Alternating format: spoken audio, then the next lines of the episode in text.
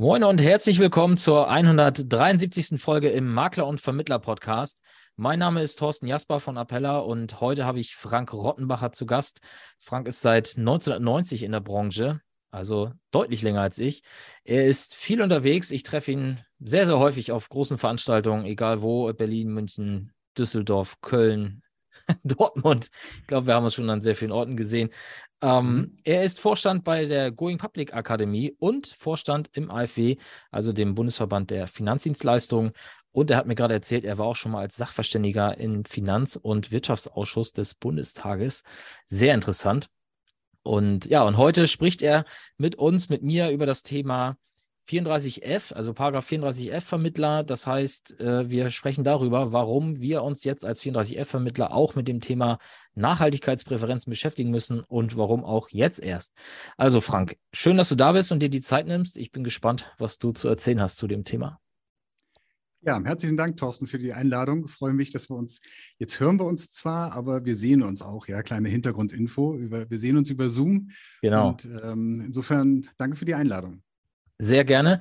Und ich habe einen Beitrag von, vom AfW gefunden, den du auch geteilt hast auf LinkedIn, wo eben dann das äh, so genauso drinsteht, dass spätestens jetzt, also eigentlich schon seit drei, vier Wochen, die 34F-Vermittler aufgefordert sind, sich mit dem Thema Nachhaltigkeitsabfrage oder Nachhaltigkeitspräferenzabfrage zu beschäftigen.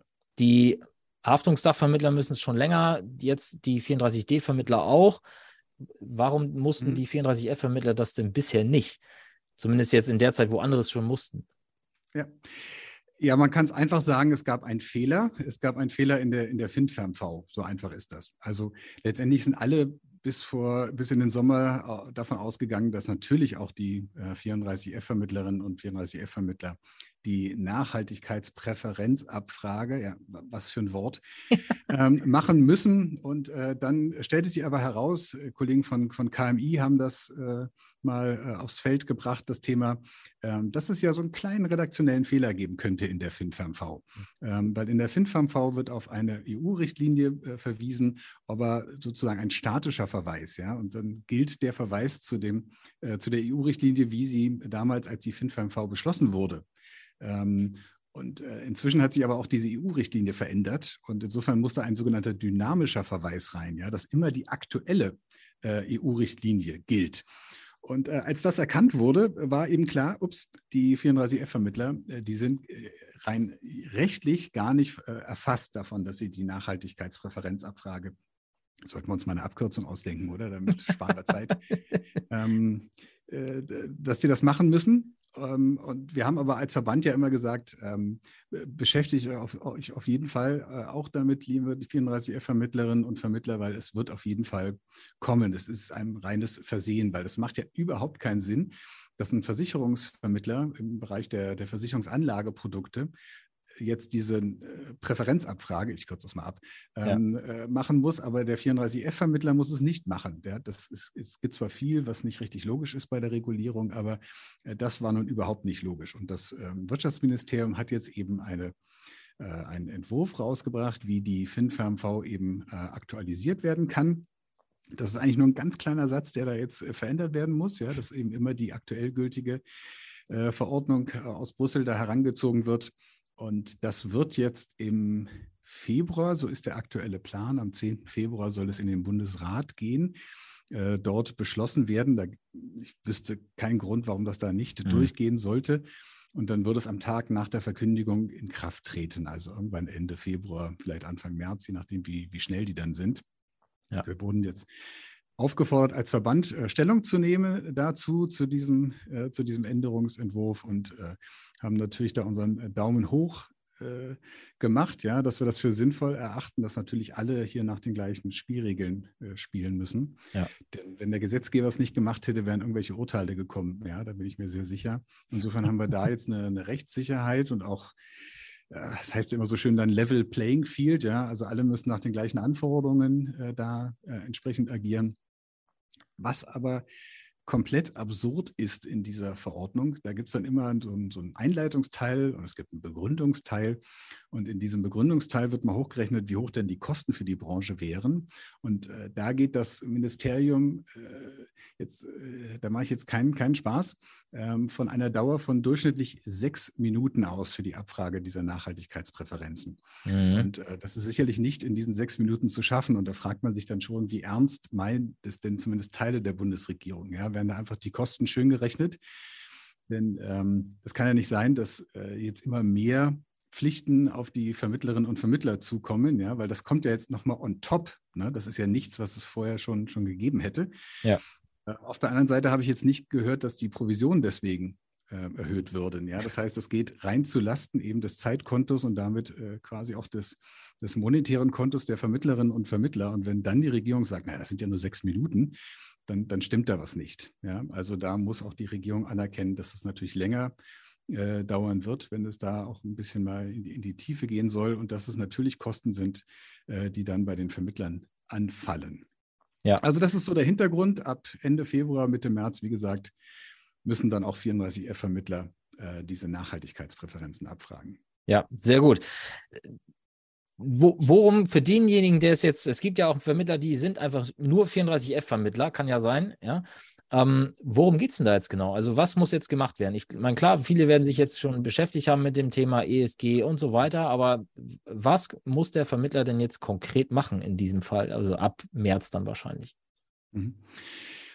Naja, also, er, äh, ja. also am besten, er informiert sich erst einmal bei, bei den Verbänden ähm, oder es gibt äh, das, das FNG wird was rausbringen, die, die DIN hat auch schon entsprechend äh, dort einen, Fragebogen oder einen Leitfaden entwickelt, nachdem die Vermittler äh, vorgehen äh, können. Und da geht es halt erstmal darum, äh, ob die Verbraucherinnen und Verbraucher grundsätzliche Informationen über die Nachhaltigkeitsziele äh, benötigen. Ja? Mhm. Und wenn die dann sagen, ja, ja, dann geht es eben wirklich darum, diese sogenannten SDGs, ja, also diese 17 äh, Ziele mal, mal zu erläutern, also jetzt nicht alle 17, aber die Verbraucher da erstmal eben zu, zu informieren, was das Thema Nachhaltigkeit bedeutet. Und dass Nachhaltigkeit eben nicht nur Ökologie, äh, Energiesparen und äh, sowas ist, sondern eben auch andere Bereiche noch betrifft.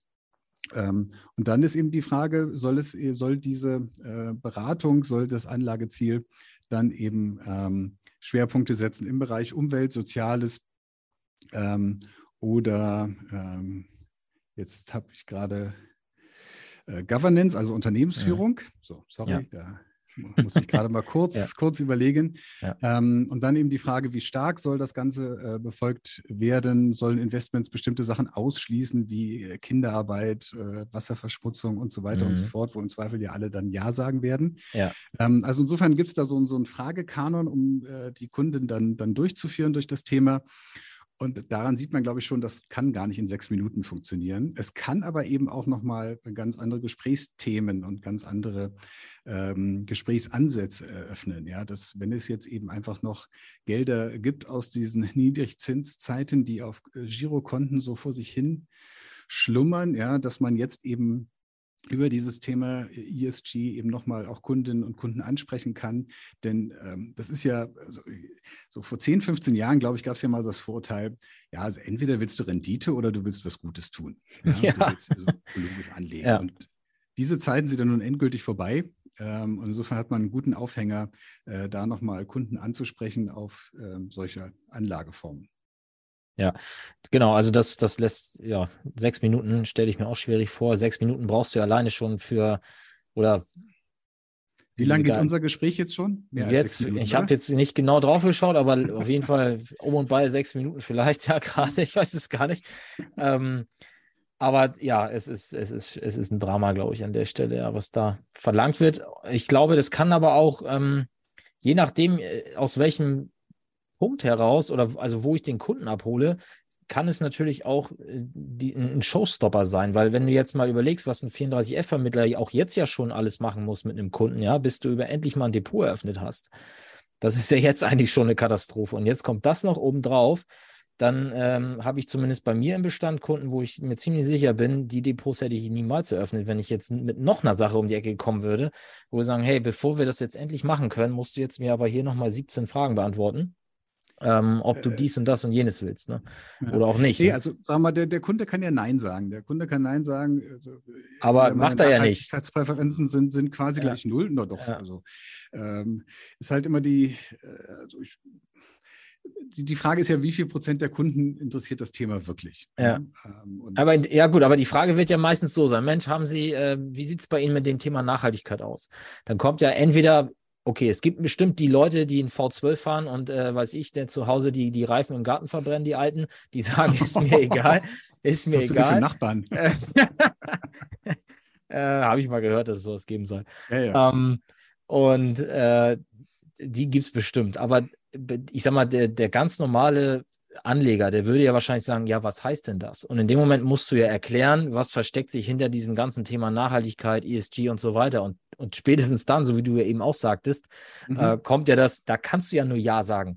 Wenn du sagst, ja, es geht auch darum, mhm. ob die Investments, die wir jetzt hier besprechen, äh, zum Beispiel Kinderarbeit fördern oder nicht. Ach so, mhm. ja, ist mir auch egal. Das wird dann ja spätestens dann kein, fast keiner mehr sagen.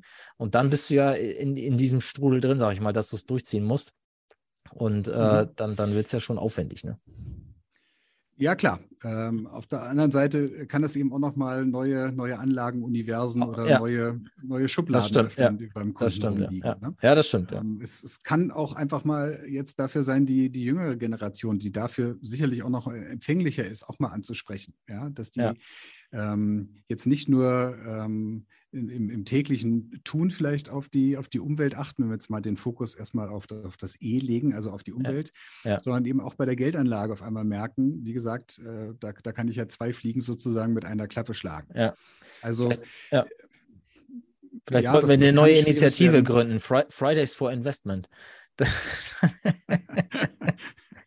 Okay, den, den, Namen hast du jetzt in die Welt gebracht. Ja. Idee, und, dann ja. und, dann machen wir jetzt jeden, jeden Freitag einen, einen Stand auf dem Hamburger Rathausplatz und äh, so wie früher die Bausparverträge verkauft wurden, äh, machen wir dann Investmentfonds. Da müssen wir nur ein bisschen mehr Zeit mitbringen. ja, ich ja. überlege gerade, wie wir das jetzt mit unserem Bemühen, ja. das Image der Branche zu verbessern, in Einklang bringen können. Ja, Aber, das, war auch, das war auch nur ein Spaß. Ich hoffe, ja, das hat jeder klar. verstanden. Äh, Aber gut, ähm, mhm. Werbemaßnahmen, für Werbemaßnahmen könnte man das tatsächlich ja mal überlegen, ob man irgendwie sowas macht. Ja, weil mhm. thematisch alleine dieses Fridays vor und egal was du dann hinten dran packst, wird ja relativ schnell mit dem Thema Nachhaltigkeit in Verbindung gebracht, weil Fridays for Future hat natürlich äh, da Maßstäbe gesetzt an dem, in dem Punkt, ja. ja total, aber da würde ich vorher nochmal einen Markenrechtler fragen. Ich könnte mir vorstellen, dass die Fridays for irgendwie schon geschützt haben, ja, und okay. dass dann nicht jeder aufspringen kann. Wenn einer zuhört, darf er mir die Info gerne zutragen. Ja. Aber wahrscheinlich in dem Moment, wo die Folge draußen ist, hat es wahrscheinlich schon irgendeiner für sich geregelt. du musst schnell noch die Internetadresse ja. registrieren. Genau. Mhm. Das mache ich vielleicht noch. Ja, cool. Okay. Hast du, du hast ja eben schon gesagt, ja, Mensch, informiert euch bei, bei Verbänden. Äh, kann, kannst du die, die Handlungsanweisung, was der Einzelne jetzt für sich machen kann, der vielleicht auch jetzt gar nicht bei irgendeinem Pool dran hängt, sondern wirklich äh, allein unterwegs ist, kannst du es noch ein bisschen konkretisieren, was, was jetzt so die nächsten logischen Schritte wären und wie schnell müssen die kommen? Muss man jetzt bis März schon irgendwie was erledigt haben oder wartet man jetzt erstmal ab, was da kommt? Hm. Also die gesetzliche Pflicht wird kommen. Und jetzt ist die Frage, wie schnell bereitet man sich eben darauf vor? Und insofern äh, ist es natürlich immer sinnvoll, sich vorbereitet zu haben, bevor die gesetzliche Pflicht losgeht. Und ähm, ja, wie gesagt, äh, bei, den, bei den Verbänden natürlich die, die Produktpartner äh, oder Produktgeber äh, werden da vielleicht was zur Verfügung äh, stellen. Wie gesagt, es gibt das FNG, es gibt die, die DIN, die dort entsprechende Fragebögen ähm, entwickelt haben schon oder jetzt noch weiter verfeinern. Dieses ganze Thema ESG ist ja ein total dynamischer Prozess. Insofern müssen da alle, die solche ähm, Fragebögen oder Gesprächsleitfäden entwickeln, äh, das quasi äh, wöchentlich hinterfragen, ob denn das ja. Mhm. noch so, so stimmt oder nicht. Also äh, das zum einen. Äh, es geht aber darum, eben auch sich selber fit zu machen, was dieses Thema ESG angeht. Denn wenn die Kunden eben sagen, ja, informiere mich mal darüber, was bedeutet denn das, dann muss man das ja eben auch wissen. Und ähm, insofern gibt es da eben äh, natürlich Weiterbildungsangebote und und ähm, äh, da wirklich die, die äh, Bitte, äh, entweder solche Weiterbildungsangebote zu nutzen oder sich selber eben im Netz schlau zu machen, sodass man dann auch diese gesetzlichen Anforderungen erfüllen kann. Es gibt ja eben keinen Weg drumherum. Ja. ja also es gibt keine, keine Frage, ob oder nicht, sondern eigentlich nur die Frage des Wie. Ja, genau. Okay. ja, dann würde ich sagen, haben wir das mal kurz umrissen. Ähm, ich glaube, hat jetzt jeder verstanden, dass, also ja, Thema ist ja eh schon da. Ich glaube, für die meisten, die im Rahmen 34D das schon hatten, die, die sind vielleicht auch jetzt nochmal abgedatet worden und nicht völlig überrascht. Mhm. Ähm, hoffentlich. Und aber gut, es war mir wichtig, dass wir es einfach nochmal bringen hier in diesem Kanal, denn wie gesagt, ist jetzt gerade durch die Presse durch, dass das Thema nochmal kommt. Ich danke dir, dass du mhm. da nochmal ein paar Ausführungen gegeben hast. Und ja, sehr gern. Ja, dann bis zum nächsten Mal. Thorsten, wünsche dir alles Gute, äh, gute Nachbarn, die keine Reifen in ihren Gärten verbrennen. ja. ja. ja. Und auf bald. Danke, bis Mach's dann. Gut. Ciao. Tschüss.